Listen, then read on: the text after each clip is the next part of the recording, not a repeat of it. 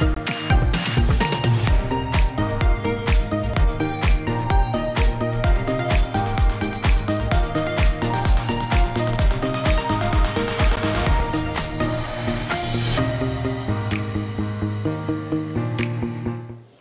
观众，大家晚上欢迎收看《金钱报》，我是杨世光，带来金钱背后的故事。好，昨天美国股市大跌啊，今天亚洲股市开低走高，出现了熊市反弹啊。按照美国股市每天下跌六百点的方式，那应该在端午节之前会跌到零啊？会吗？不会，所以会有出现反弹啊。这个股票指数啊，就是涨涨跌跌，整个空头的趋势越加的一个确认。观众要特别留意全球资产负债表收缩。加快的发展。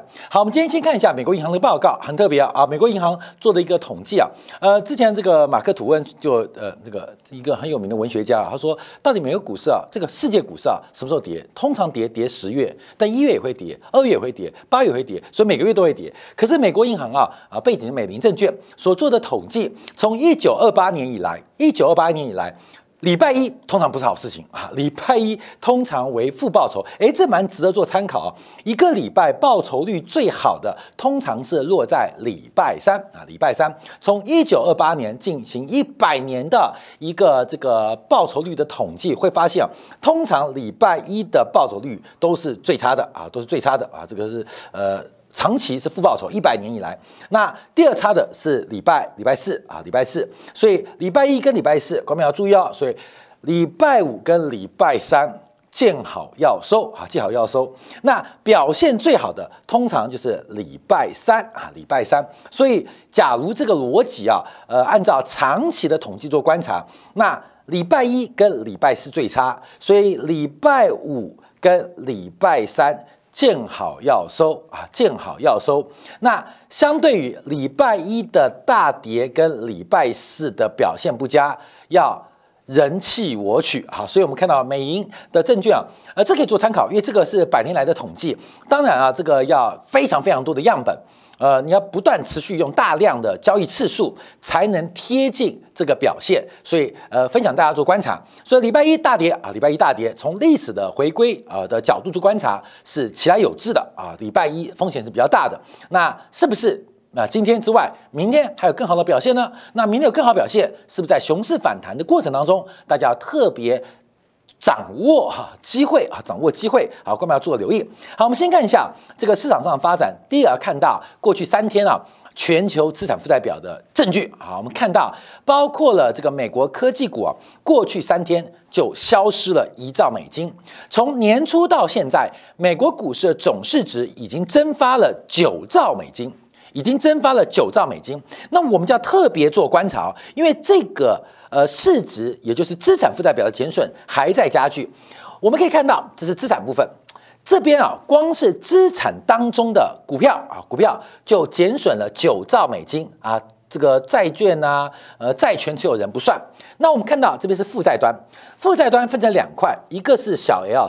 一个是就是我们叫做权益数，通常这种资产端的减损，你要减少负债端很难，通常是权益项目的减损，所以大家特别留意到资产负债表的一个减损的过程当中，目前正在全面性的在扩散发展。以科技股为例，光是苹果过去三天就蒸发了两千两百亿市值，那 Tesla 啊也蒸发了将近两千亿市值，所以包括亚马逊，包括了这个 Google，基本上。全面的一个市值的蒸发，我们要特别做观察留意啊，这就是资产负债表正在快速收缩的一个证据。所以，对于资产负债表收缩，所有投资人、所有好朋友们啊，你们要特别当心啊。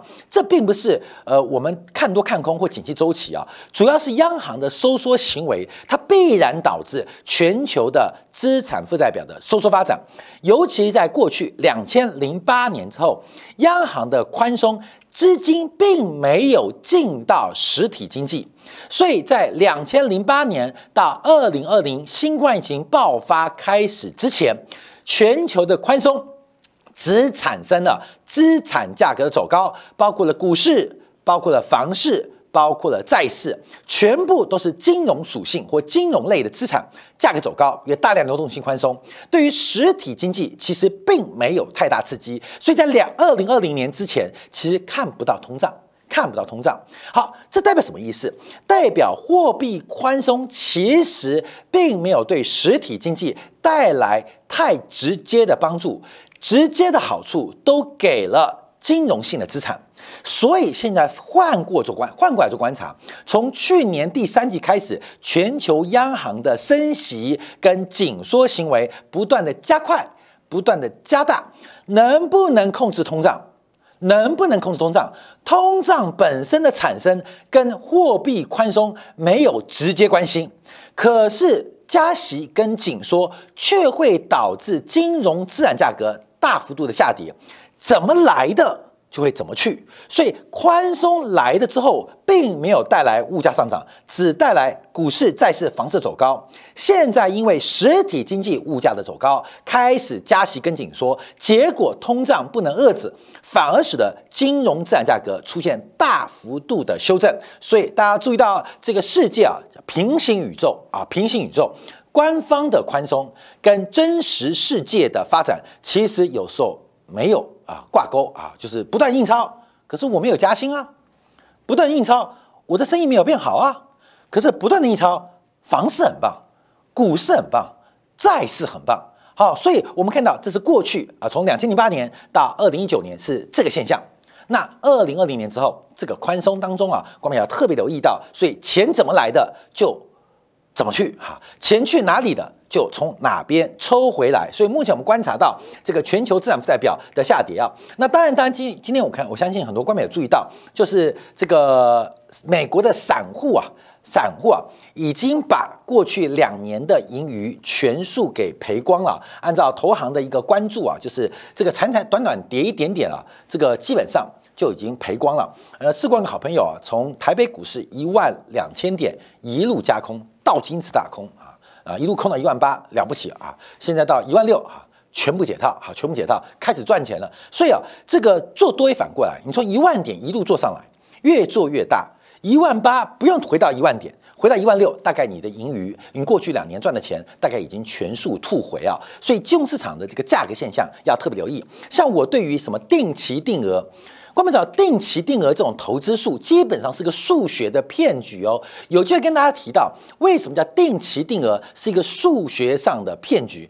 他们讲定期定额，所以资产价格走低，股票跌的时候，你可以买比较多；股票涨的时候，你会买比较少。所以感觉定期定额就是低档买多多，高档买少少，这是一个数学游戏哦。这是天才的。基金的销售人员想出来的一个数学的一个呃骗局哦，所以呃，目前我们观察啊，这指数上去下来还没跌回起涨点，可是投资人已经大面积出现了亏损，甚至有断头的压力。好，我们再往下观察哦，特别要留意到。风险偏好，我们风险偏好一直用加密货币做观察。目前比特币为首啊，比特币为首已经创下近十个月以来新低。那整个大的头部形态啊，基本上已经成型了。整个大的头部形态已经成型啊。我们常常希望自己成为巴菲特，希望成为巴菲特好朋友芒格。呃，这个呃，家财万贯，可是我们常常想变成他，也买了很多他们的书，可他们常常当下讲的话，我们不相信。所以，包括芒格、巴菲特对于加密货币没有任何价值的评论，或许在三年、五年、十年之后会有一些变化。那怎么办呢？怎么办？郭美，你知道吗？两千零八年次贷海啸的时刻，两千零八年次贷海啸时刻。巴菲特做什么，你知道吗？他大举的卖出卖权，卖出卖权是一个负伽马值的操作，对于一般投资人来讲是一个风险极高的。可巴菲特却大胆的大量卖出卖权，甚至卖出远天期价外的卖权，这是一种非常恐怖的一件事情。结果呢？看到没有？两千零八年还记得道琼指数那时候跌到大概六千点到八千点嘛？那大量卖卖权，巴菲特不是卖六千点，不是卖八千点卖权，他卖十年后道琼指数两万点的卖权。十年后我们看道琼指数啊，已经到三万点了，所以那个卖权就变成没有任何意义啊，变成深度价外。他从价内卖到价外，我们当时并不知道他在做什么，可是事后证明，巴菲特股神就是股神。好，我们现在看到比特币。比特币基本上没有价值，所以我们当做一个投机的风险偏好。什么叫做风险偏好？你愿意接受风险的一个态度跟偏好程度。因为 value at risk 啊，叫 VAR，这是财务金融一个很基础的，叫 VAR 哈，value at risk 啊，这是所有的价值是跟风险进行对称的啊，是对称的。一块钱的利呃潜在的报酬率，它背后有一块钱的风险，所以。基本上，市场价格常常会对于风险看待的程度影响价格变化。所以，为什么要看比特币或看加密货币？原因它就是一个纯然没有任何价值、单纯一个投机的金融资产。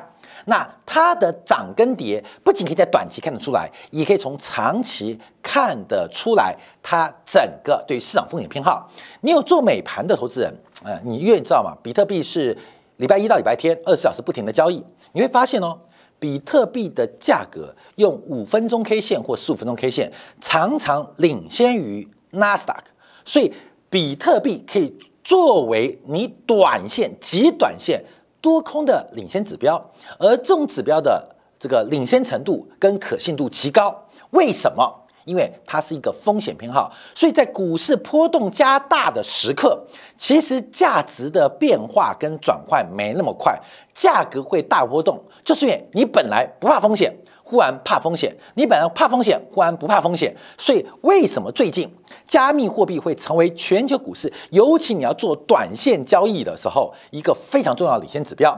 好，另外我们看一下全球加密货币啊，在过去今年以来啊，是大幅的走低啊，比特币跌了百分之三十七，以太坊跌了百分之四十一，莱特币跌五十一，瑞普币跌百分之四十四，反正基本上他们这个修正起来啊，都是非常非常的一个惊人啊。那加密货币整个规模从一度三兆美金的市值。现在萎缩超过一半，剩下一兆出头，那会不会进一步萎缩？那大量财富的蒸发也是资产负债表衰退的一个重要证据。好，那我们特别观察啊，因为现在整个风险偏好，因为风险偏好强的时候啊，以假乱真，所以有一阵时间啊，这个数字货币一度跟黄金是高度正相关，很多年轻一辈的投资人相信加密货币。跟老一辈投资人相信黄金的态度一样，认为它是一个具有高度的保值跟避险功能的资产。可是，在过去一年以来，我们看到整个数字货币跟黄金出现了快速的扩散，相关性出现快速的分离，甚至过去两个月。黄金跟数字货币呈现负相关的变化，也就是数字货币它不仅不再成为保值，不仅不成为避险，甚至成为风险偏好的领头羊、重要指标。这是关要特别做留意。相反的，我们刚提到价值的变化。并不会那么快。台积电要发展一点四纳米的制程，那可能是三年、五年、八年后，所以价值的产生跟价值的变坏不会那么快。市场上的价格是随机的，主要取决于风险偏好的变化。所以最近我们看加密货币跟美国科技股的相关性数。非常非常高，甚至有领先指标的味道，观众要特别留意。好，另外我们看到，除了加密货币，从股市之外，我们看到汇率市场啊，因为啊，这个高盛的分析师做出了一个报告，现在进入一个叫做反向货币战争。其实这也不是反向了，主要就是呃，随着这个呃汇率的贬值，物价的走高，那做出了观察，扣掉物价因素，因为货币贬值会间接导致。购买货币购买力降低嘛，所以钱变便宜了，所以东西变贵嘛，就通胀。所以只要只要货币贬值百分之一，那大型的经济体它就需要额外加息零点一 percent 来进行对冲。所以货币贬一 percent，各国的央行各地区的央行就必须加息零点一 percent，就是十比一的概念，汇率贬十 percent，那就要加息一 percent。汇率贬二十 percent，那利率叫利息要加两 percent，干嘛进行对冲啊？进行对冲，为什么？因为货币汇率的贬值就代表货币购买力的下跌啊。所以我们看到，其实亚洲各个大型的经济体，不管是四小龙啊，韩元、新台币、新加坡币、港币，过去这段时间都出现大幅贬值。那能不能用加息来进行通胀的对冲？但加息会不会反而使得景气周期，也就是我们提到了价值周期出现一个逆转？也是关门做留意的。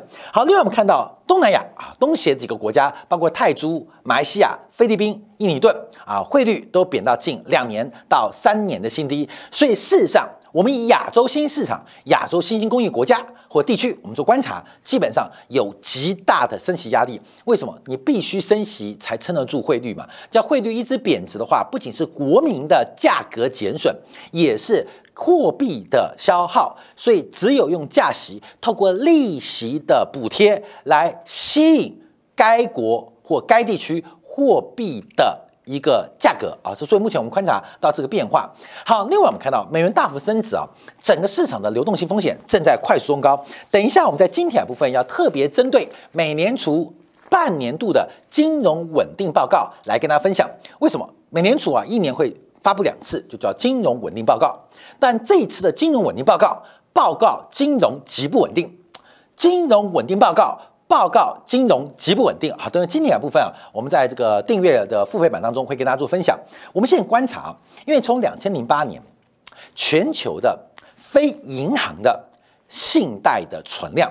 啊，扣掉银行部门发行的哦，就是商业部部门，包括应收票据贴现呐，包括应收账款呐、贷款呐，包括信用贷款或信用状，美元的比重是不断攀高，尤其是在疫情前，占全球非银行部门的美元信贷的呃这个信贷存量，从百分之五十一点五。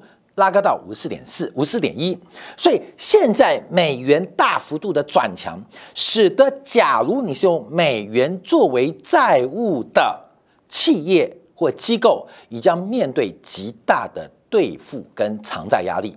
当然啊，这个未来几天我们看到台湾的或呃亚洲的这个保险业者，因为有大量的对外投资啊，那就不是债权哦。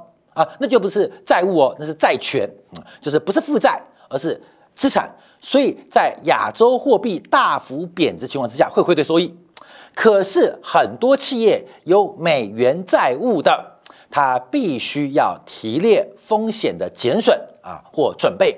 所以我们看到这个美元的一收缩啊，使得整个信贷的危机正在加快。正在加快，这要特别做观察。好，我们看到人民币啊，人民币最近升值速度也非常快。在昨天啊，中国公布了最新的这个进出口贸易啊，还有外汇存底，哇，单月的外汇储备少了八百亿美金。在贸易账为顺差的前提之下，我们也看到大陆的资本。跟资金正在快速的外逃，那也不叫外逃，又叫做去杠杆啊，正在去杠杆。所以全球资产负债表的收缩会在方方面面，在每一个资产类别的角落出现，这要特别做观察。好，我们再看一下，呃，很久没追踪了，这个印度卢比啊，贬到历史新低哦，看到没有？我们不知不觉啊，这印度神话会不会破灭啊？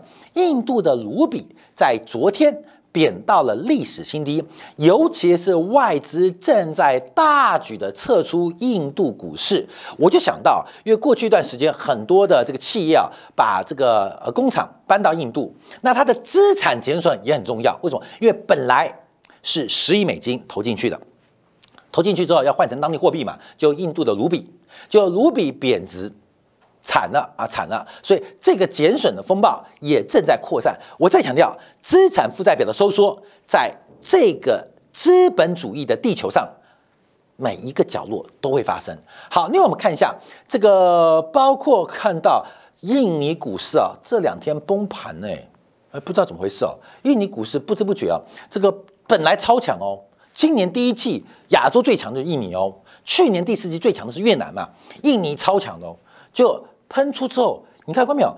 我们本来把印尼当做亚洲之星啊，亚洲之星啊，这是今年第一季的行情，涨了一个季度，用两天把它全部跌掉，这就是空头的魅力，看到没有？这就是做空的魅力。为什么？你这慢慢报吧，慢慢报，两天把人家的资产负债表这种掠夺，你知道吗？那这种掠夺并不是不公不义，在资本主义这个适者生存的自然生态之下，每一个泡沫它都会碰到这种发展。所以印尼啊这几天啊蛮恐怖的，它的货币印尼盾大贬，国债大跌，股市崩盘，股会在三杀格局正在印尼发生。所以这本来是今年最强的亚洲股市。也挂了啊，也挂了。好，另外我们看到越南股市啊，这是去年最强的市场啊，去年最强的市场就越南市场。最近不是李嘉诚去越南吗？李嘉诚去越南不这一个礼拜、这两个礼拜炒得很热吗？啊，嗯嗯呃，李嘉诚最近很倒霉，你知道吗？买英国英镑快贬到近五十年新低了啦，他把钱。换成英镑在英国投资赚不赚钱不打紧，至少英镑不断贬值。李嘉诚开始快速的甩卖英国资产，可是同时伴随他在汇率上的重大损失。现在他去越南，嗯，那李嘉诚讲，李嘉诚这边进越南呢，看到没有？是不是很搞笑？你知道吗？很搞笑啊，李嘉诚是不是记稿？所以现在李嘉诚变反指标啊，他接什么？大家要小心哦啊，叫接叫接要小心哦。所以我们看到这个越南这几天啊，也出现了大幅走低，也很特别，一年的涨幅啊，半年的涨幅，在过去大概半个月时间全部跌掉，这是目前我们做观察的。好，我们在这边关注啊，就是这个市场自然负债表的减损，存量的减少。必然会给流动性施加压力。我们看到目前啊，从目的的标准，包括投资级等级，包括了这个呃高收益等级，目前的收益率都是大幅度的攀高。所以国债价格的大跌，目前也影响到了企业债的价格。那企业的融资成本跟融资的困难性。正在不断的升高，所以我们看到，假如以呃高收益等级的债券啊，目前这个利率水平直追二零一三年哦，这价格就是二零一三年以来的新低嘛。那包括投资级的、投资级的啊，这个 single A 以上的这个债券呢，目前来讲，它的利率也创下了近两年的新高。所以这不仅是呃融资的成本大增哦，美元在收缩，我想借新还旧。没有好事。以前我借利率啊，借两 percent 的利率，二 percent 的利率，现在借新还旧，翻一倍变四 percent。讲好，关键你要知道，市场我们做企业或做个人呢，我们又回来资产负债表。为什么要看直率曲线？因为我们常常以短以短资长，就是我们习惯了，因为长期的利率比较高嘛。所以，我们都用短期的资金成本来进行长期的安排，因为我们做什么？一个是 ROA 嘛，就是资产报酬率；那另外一个就是加权的资金成本啊，WACC 啊，基本加权。所以，资金成本、资金成本啊，资金成本叫成本啊，在这边啊，这资金成本进行对比。那现在会发现，长期的价值不容易快速改变，也就是资产报酬率。假设不变的话是非常稳定的，可是短期的资金成本却出现快速的冲高，这会对于企业的经营跟资产负债表产生极大的困难。好，我们再往下观察，这个乐色债发行量不断的走高，所以现在啊，满地都是乐色。之前的负利率的债务、负利率的债权。负利率的债券非常多，使得资金大举的挤压到了高收益债，所谓的乐色债。而目前我们看到，包括了汇率评估啊，乐色债的这个违约率会逐步攀高，攀高多少？在今年年底会来到百分之一点五，比四月份零点七翻身一倍。所以。乐色债的风险也开始出现，我们以为高收益债就是高收益，事实上它本质叫做乐色债。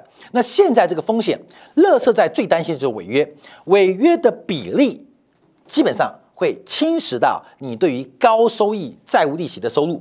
好，那我们再看一下这个 iShares 的高收益债的 ETF 啊，目前价格跌得蛮惨的，去年十二月三十一号是八十七块，是八七块啊，是八七块，到昨天最新的价格现在是七十六块。连续第六周下跌，已经跌掉了百分之十二，百分之十二。所以最近啊，你会看不到这个很多基金公司的广告啊，这个高收益债的一个基金广告。那为什么？因为跌翻了嘛，各位跌翻了嘛。我看很多理专线头大哦，很多银行理专线头大哦，非常头大哦，这个非常头大。所以现在应该很多理专要换行了嘛。中国信托跳到富邦，富邦跳到中国信托，啊，跳来跳去，为什么？低估了市场风险，原以永远以为。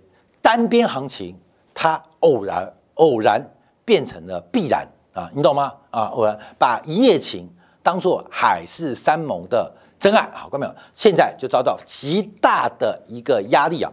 好，那我们再往下做一个关注的话，会看到这个礼拜一啊，高盛的美国金融状况指数来到了九九点，那这是二零二零年七月以来最最紧的一个月份。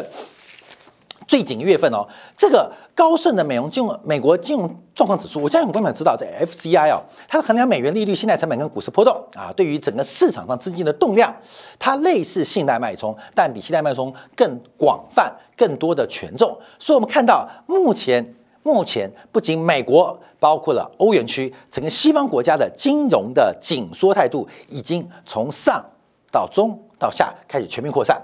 好，那我们就看一下啊，今天时间关系，我们看一下昨天呢，这个超级的鸽派卡斯卡尼啊，接受美国财经媒体 CNBC 的专访啊，提到提到一个是供给，一个是需求，他对于供应链的问题啊，他基本上没有太多信心。那什么意思呢？因为其实官方的货币政策只能刺激需求，不太可能刺激供给，只能刺激需求。不太能刺激供给，而在过去一段时间，因为量化宽松的刺激，过没有？美国的企业干嘛？在进行大量的股利分红跟库藏股回顾回购，因为库藏股回购会减少市场筹码的流量，那股利分发会提高美股的价值，所以不管是股利分红还是库藏股回购，基本上都是一个供给的。负面因子，企业赚的钱都发掉，都去买股票了，不投资，这是很糟糕的。那为什么发生的事情？因为金融市场、股票市场太热了嘛。投资是五年、十年后的事情，可是我今天库藏股，我今天提高股息分配，我明天股价就大涨，所以我才提到为什么之前看到这个 GE 啊、奇异啊、呃奇异电器啊、GE 啊会垮掉。那威尔许嘛，不是在本世纪出什么六个标准差的名著吗？管理权大师。事事后证明都是鬼扯。威尔许治理奇异的成功，主要原因就是把未来部门给卡掉，因为他研发费用嘛，又不知道什么时候赚钱，卡掉。那把很多现金流的部位来进行变现，创造了奇异一个轻资产化的发展。所以不是什么六个标准差、五个标准差、四个标准差，纯粹是一个财务技术，叫做财技，叫财技。所以我们看到美国的宽松不仅没有刺激到供给。拉动的需求不仅没有刺激到供给，反使得供给长期投资不足。好，我们看一下，那供应不足啊，现在我们看美联储啊，它碰到问题就是过去它的管理需求碰到供应不足怎么办？碰到供应不足怎么办？怎么办？你怎么办？所以我们看到目前供给面问题越来越严重，尤其啊这几天啊发现上海的一个封城跟清零啊，已经严重伤害到全球的供应链。这个彭博社报道啊，纽约医院的这个造影剂，就是我们常 X 光啊、核磁共振需要这个造影剂，结果没有想到这个造影剂都是来自于上海的工厂啊，通用电气上海的相关的一个工厂生产，现在他们要做 CT。要做 X 光啊，基本上这个造影剂可能缺货啊，缺货，所以全球范围的脱链、脱线、脱钩，它其实不是经济问题，它也不是病毒问题，它其实是个政治问题。而这个政治问题大家都知道了啊，政治问题大家知道，中美关系会怎样啊？关没有？不管是哪一派的，大家都知道啊，不管你是赌谁赢不重要，它的脱链、脱线、脱钩。这种供给面问题是不可能靠货币政策解决的。好，我们看到目前供应链交付的速度是持续的一个影响，那后面还要等的美国西岸的港口劳资的谈判啊，劳资的谈判，因为这也是个左派力量的回归啊。美国工会工人在过去这几个月度、几个季度，它的这个作用力正在做加强的发展。好，最后我们看到，最后看到在这两天啊，我们看到美联储的官员，其实昨天主要大反弹的是这个呃。亚特兰大的这个美联储主席啊，呃，美联储主席啊，这个就是尾盘会反弹了。这个波斯蒂格，因为他是鹰派的，他是鹰派的，他认为啊，加息五十个 BP，五十个基点就已经很激进了，不需要更激进的举措啊。关淼，这是昨天的反应。可是不管鸽派还是鹰派，美联储对于供给面的不足，其实无能为力，无能为力。为什么？关淼为为什么？除非你能改变。投资人，不见不见得是自然人哦，不见得是散户哦，也包括是基金哦，愿意重新审视这种库藏股的、股利分比高的，我们都要唾弃它，股价要跌停板，企业干嘛？企业把赚来的钱再投资啊，看到没有？你可以扭曲吗？不可能，因为生物圈都是把现在顾好。很少顾到未来以后的，他的储蓄习惯会有一个时间的一个限制，所以基本上美联储过去它只是把这个给凸显出来，使得生物圈人类对于这个消费的丑陋性跟价格的丑恶性完全表意表表现出来，彰显出来，成为金融市场价格的巨大泡沫，跟大家来做个分享。好，我们今天节目到这边啊，特别提醒大家，资产负债表的收缩。它不会那么快结束，而且这个收缩有时候可能加快，有时候会变慢。可是它这个趋势没有改变，在通胀的环境，在储蓄不足的环境，在各国央行加息的环境，在财政赤字困难的环境，这个资产负债表收缩，它不是不到，只是刚好现在就到了。好，所以特别做观察。好，我们休息一下，回来在呃经典部分我们要分析一下，呃半年一度的美国。美联储的金融稳定报告到底报告了什么金融不稳定的事项？我们进一步来为大家做分析跟解读。